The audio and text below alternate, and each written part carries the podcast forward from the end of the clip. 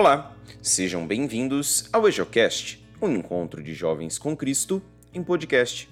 Hoje, dia 4 de abril de 2020, iremos meditar o Evangelho de Nosso Senhor Jesus Cristo, escrito por João, capítulo 11, versículos de 45 a 56.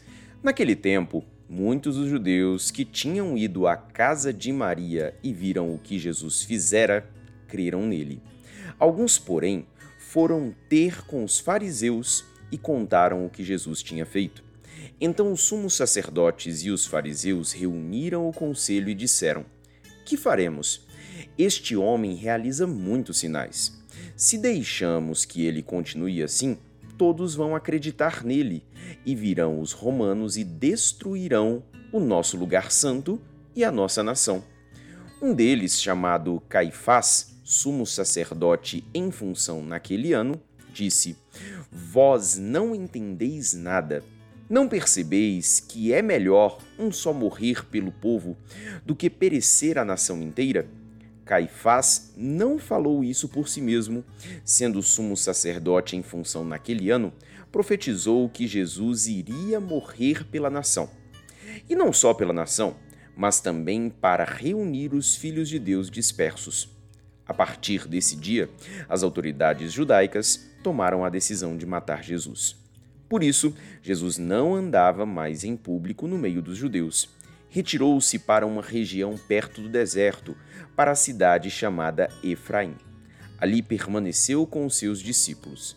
A Páscoa dos judeus estava próxima. Muita gente do campo tinha subido a Jerusalém para se purificar antes da Páscoa. Procuravam Jesus e, ao reunirem-se no templo, comentavam entre si: Que vos parece? Será que ele não vem para a festa? Palavra da salvação, glória a vós, Senhor. Acerca da leitura de hoje, ouviremos uma breve reflexão feita pelo Padre Jonathan, do Santuário Dom Bosco, em Brasília, no Distrito Federal.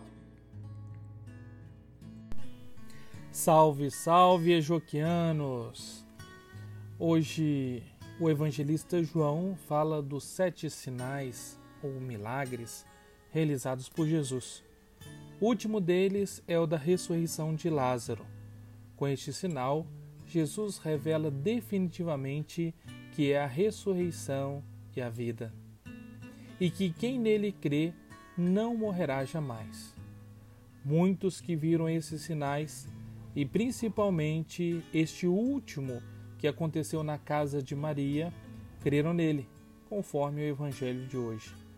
Este sinal foi decisivo para optarem definitivamente por ele, isto é, pela vida.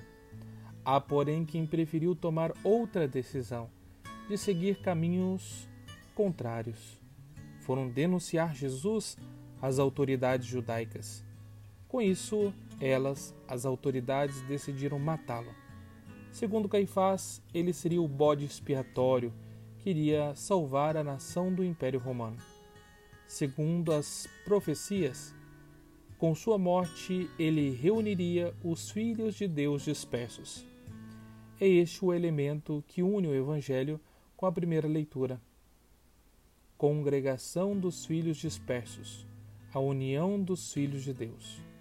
Cristo, ao oferecer a sua vida por nós, além de dar uma das provas mais contundentes do amor de Deus pela humanidade, atraiu para si os que viviam dispersos pela ignorância e pelo pecado. Todos esses elementos estarão presentes na Semana Santa que iniciamos amanhã. Assim sendo, ao optarmos por Jesus, passamos a ir com Ele até o fim, sem temer, sem vacilar confiantes na presença do Pai, que nos fortalece. Assim estaremos unidos a Ele e seremos um só coração e uma só alma. Meus queridos, Deus abençoe vocês, que esse Evangelho seja luz e alimento para a nossa vida.